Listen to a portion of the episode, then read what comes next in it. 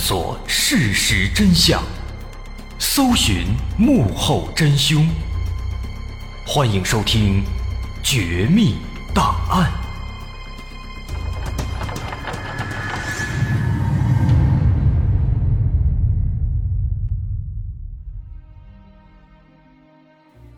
还原事实，探索真相。欢迎继续关注《绝密档案》，我是大碗。在上面咱们说到，苑刚在跟赵丽发生冲突以后，被愤怒冲昏头脑的赵丽拿出猎枪杀害了苑刚。而在杀害之后啊，赵丽开始拿出菜刀对苑刚的尸体展开了分尸。直到当天下午回到家以后的李小梅看到了这番场景。才惊恐地报了警。警方迅速赶到了案发的别墅，但因为不确定赵丽是否真的有枪，所以警方也不敢贸然进入别墅里，就一直在别墅外面对峙。直到第二天早上，看赵丽放松了警惕，警方才冲进去把她抓住。后来，警方在别墅的里面找到了十二个装着尸体碎块的箱子，冰箱里还放着一大块肉。总共加起来足足有一百零八块，这些全都来自死亡的院刚。在赵丽被捕之后，本案就开始了长达几年的漫长的调查和审理过程。其实就像我们之前说的，案件的过程其实并不复杂，但是有这么两件事情成为了最大的阻碍。首先，第一件事就是现场没有目击证人。赵丽的辩护律师表示，赵丽的行为只是在极其愤怒和恐惧的情况下产生的一系列的本能的反应，属于过失杀人或属于防卫过当，不构成蓄意谋杀。而当时现场呢，确实也只有苑刚和赵丽，所以实际上对于赵丽的作案动机是很难判断的，究竟他是贪图钱财而蓄意谋杀？还是因为女儿才过失杀人，无法做出准确判断。其次，第二件事，在案件的审理过程中啊，还有一件非常非常麻烦的事情，就是苑刚的遗产分割。这个苑刚呢，他曾经担任加拿大华人联合总会的副会长，在加拿大的涉猎非常广，在地产及农业等方面都有投资，加上岛屿。豪宅、游艇等等，法院初步估计，苑刚的财产有两亿之多。最有趣的是，苑刚他不仅喜欢豪宅豪车，还喜欢女人。他生前为人放荡，私生活极为混乱，在加拿大这边交往过的女友数量多达一百人。而苑刚一死，这些女人们接二连三的都开始往法院跑，跑来干嘛呢？当然是为了争夺遗产。在案件审理期间，每隔一段时间就会有一名女性带着孩子来到法院，说自己是苑刚事实上的妻子。那后来呢？因为来的人啊实在是太多了，警方只好挨个做 DNA 鉴定，最后发现竟然真的有五个孩子是苑刚的。那为了方便讲述，咱们就把这五个孩子的母亲用 A、B、C、D、E 来代替，而这五位母亲的出现，也让这起案子变得更加复杂了。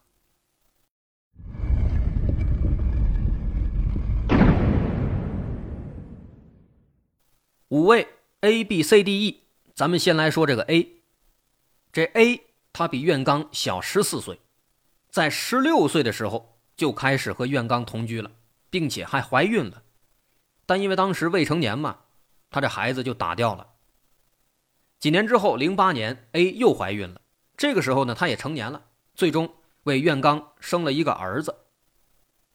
那可能是因为给生孩子了，此后苑刚对他非常非常好，他的身份也得到了苑刚的家人的认可。二零一一年，苑刚的父亲确诊癌症。也是 A 在医院里面忙前忙后的照顾，苑刚遇害之后呢，也是 A 把骨灰带回国内，就连苑刚的葬礼也是他来筹办的。所以从这个情况来看，A 他应该算是苑刚的正妻了。但是啊，加拿大的法院要求 A 要提供双方是事实夫妻的证据，比如最近两年一起生活的物证、人证等等这些。但是苑刚啊，他交往的女人实在是太多了，平时他谨小慎微，不会留下什么痕迹，所以说 A 他也拿不出证据。接下来是 B，这个 B 呢是一名房产经理，此前一直在国内担任房地产销售代表。零五年苑刚买房的时候，两人因此相识，零八年开始谈恋爱，在一零年三月，B 也给他生了一个孩子。但没想到几个月之后，就在住处撞见了苑刚和别的女人偷情，这个女人就是 C。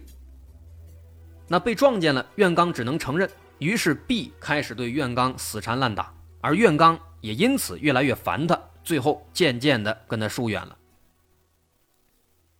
后面的 C 和 D 呢，和这个 B 啊都差不多，都是在工作当中认识的，这两个女人呢也是。在相处的过程中，发现苑刚还有其他女人，非常生气，最后都被苑刚渐渐的疏远。而 C 和 D 呢，也都给苑刚生了孩子，一个儿子，一个女儿，也因此在苑刚死后，他们都来以孩子的名义争夺遗产。最后一个是 E，E 呢跟他是一一年六月认识的，在一个朋友聚会上，而且当时啊，这个 E 还有男朋友。但即便如此，苑刚依然对她展开了猛烈追求，并在2014年追到手了。不久之后，E 就怀孕了。接着，E 和苑刚一起在国外生活，但是就在这段时间里，E 在无意间发现了苑刚的惊天大秘密。因为工作繁忙嘛，苑刚经常不在家，E 独守空房。有一天，他无意间就发现了一个 U 盘。这个 U 盘打开一看，里面存的是和苑刚交往的六十八名女性的姓名、地址、所在城市以及一些不雅照片和视频。易看到之后伤心欲绝，坐飞机马上回到国内，想把孩子打掉。但是苑刚一直哄他，说只要把孩子生下来，俩人就结婚。于是易再一次听信了谎言。之后，二零一五年三月，易在美国。生下了一个女儿，但可想而知，苑刚并没有和她结婚。这就是当时有资格争夺遗产的五个孩子以及他们的妈妈的事情。法院在经历了三年的调查之后，最终认定这五个母亲的孩子基于父子关系都能够分割苑刚的大多数遗产。但是这个决定一出啊。有人马上就不乐意了，提出反对意见。这个人是谁呢？他就是赵丽。他说，苑刚在加拿大有四十多个农场，而这些农场都是在自己的悉心照料下才完美运作的。而且最早苑刚邀请赵丽来帮忙打理农场的时候就说过了，说如果土地升值了，这就是赵丽的功劳，升值部分给赵丽。而如果土地没有升值，那么农场收入的三分之一就作为赵丽的报酬。但是几年下来，赵丽不仅一分钱没有拿到，苑刚还挪用农场的收入给他的情人买了游艇和豪车，这让赵丽非常生气。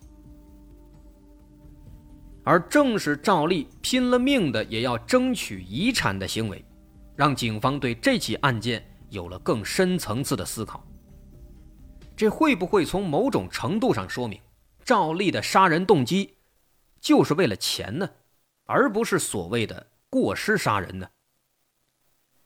不得不说啊，也正是因为这个思路的出现，才让这起案子背后隐藏的真相得以逐步被揭开。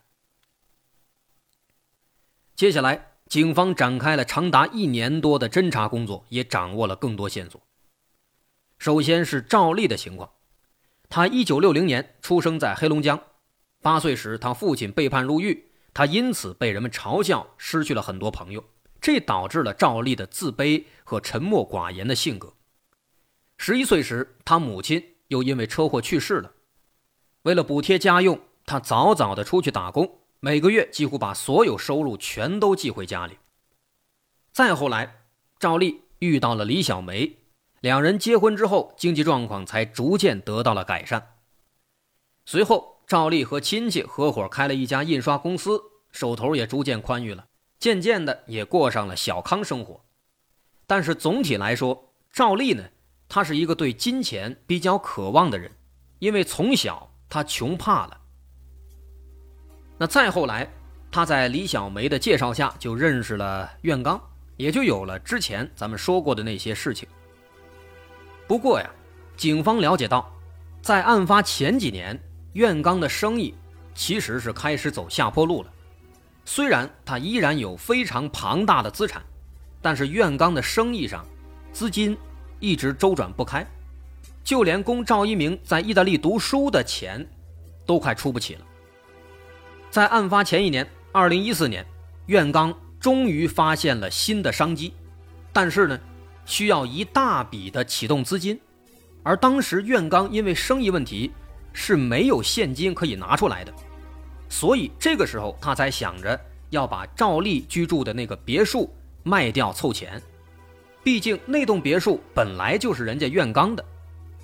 但是赵丽夫妻在得到这个消息以后啊，非常不开心，就经常跟苑刚的父母抱怨，说苑刚要把自己赶走。而苑刚在得知以后，那自然是非常生气啊。毕竟，当年啊你们生活过得不好，我把房子给你们住，这是我善良，这是尽亲戚之间应有的义务。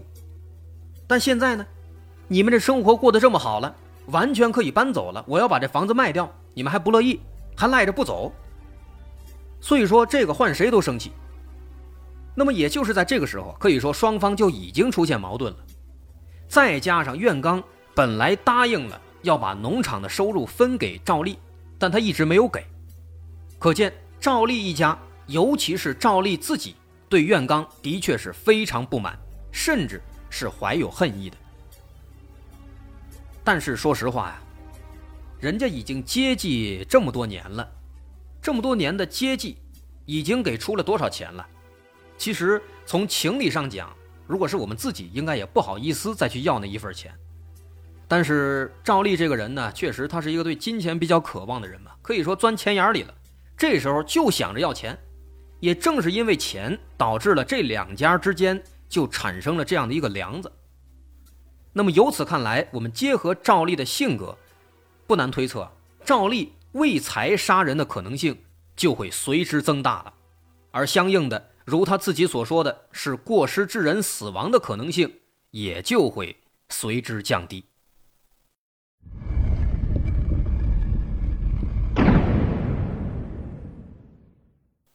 此外，咱们再来看看赵丽自己所说的杀人动机。他说呢，是因为苑刚想娶自己的女儿赵一鸣，这让他非常生气，由此过失杀人。但是他这个说法能否成立呢？毕竟这是他一面之词嘛。我们客观来讲，其实他这个说法很难成立。为什么？咱们来好好分析一下。这个赵一鸣虽然确实长得不错，气质也非常好，但是啊，他身高只有一米五五，是非常矮的。再看苑刚平时接触的女人，不是一米七的大高个儿。就是长相完美的模特说白了，什么类型的美女，苑刚没见过呀？而且苑刚的条件其实也相当不错的，除了有钱，人家确实也有才呀，长得也非常不错。所以说，其实只要苑刚想，大多数美女他都可以追到。那既然如此，苑刚怎么可能还会看上赵一鸣呢？又何谈想跟他结婚过日子呢？更何况，虽然他们之间没有血缘关系，但说到底那也是亲戚啊。而且赵一鸣比他小一辈儿啊，他这样做那是冒天下之大不韪啊，完全没有必要。而且，在二零一三年的时候，赵一鸣实际上也有过一段婚姻，他在上海和国内的一个男朋友结婚了，偷偷结婚的，但是男方的家境不太好，赵一鸣的母亲李小梅。非常看不上，一直逼着赵一鸣离婚。两年之后，案发那年，赵一鸣顶不住压力，结束了这段婚姻，跟人家离婚了。苑刚对此是知情的，而且苑刚呢，他确实也是非常介意这一点的，因为苑刚早就说过，他说自己如果真的要结婚了，绝对不会找一个离过婚的。所以说，苑刚是不可能看上赵一鸣的，也就更不可能向赵丽提出那样的要求了。这是其一。其二呢，还有一个非常奇怪的问题，细心的朋友可能之前也发现了，说赵丽当时在杀害了苑刚之后啊，还进行了残忍的分尸，分了一百零八块。这一点其实是不合理的，为什么？你想，在杀人之后，他分尸了，这是不是意味着他杀害苑刚并不是失手所致呢？如果真的像赵丽自己说的，是被愤怒冲昏了头脑，是为了防卫才不小心把人家杀了。那么在杀人之后，他第一时间想到的应该是快速的把尸体藏起来，而不是分尸。毕竟，杀人之后分尸啊，这往往是在极度仇恨的情况下才会发生的情节。一般的激情作案、过失作案，不太可能会出现这样的事情。甚至还有一件什么事儿呢？警方当时赶到现场，在处理现场的过程中，赵丽还不慌不忙地打了个盹儿，醒了以后，还给自己煮了一碗面。如果真的他是失手把人给杀死了，他怎么会如此的从容淡定呢？综上所述，赵丽所提出的一怒之下失手杀害苑刚的说辞，大概率是假的，其目的就是为了掩盖。他自己杀人的真实动机，那么真实动机是什么呢？有可能就是为了钱啊，为了把苑刚杀死，从而想办法去侵占他的那些财产。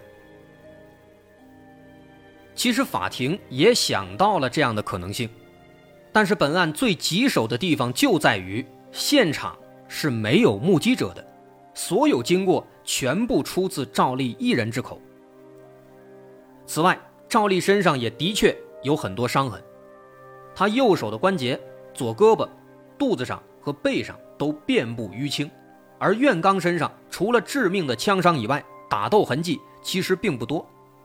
这一点说明他们两个的确产生了争执和打斗，而赵丽的确是弱势的一方，被苑刚压着打，毫无还手之力。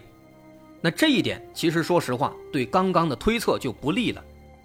单从打斗的伤势来看，赵丽的确是存在着一种防卫过当的可能性的，确实有可能是失手杀害了苑刚。也正因为这个情况，这起案件审理了相当长的时间。最终在四年多之后，二零二零年一月七号，由于没有指向赵丽故意杀人的确凿证据，加拿大法院只能认定赵丽犯过失杀人罪。和侮辱尸体罪，最终判了十年六个月有期徒刑。我们不管这个判决结果是否公正，因为毕竟现场能提供的所有线索证据只能指向他是过失杀人。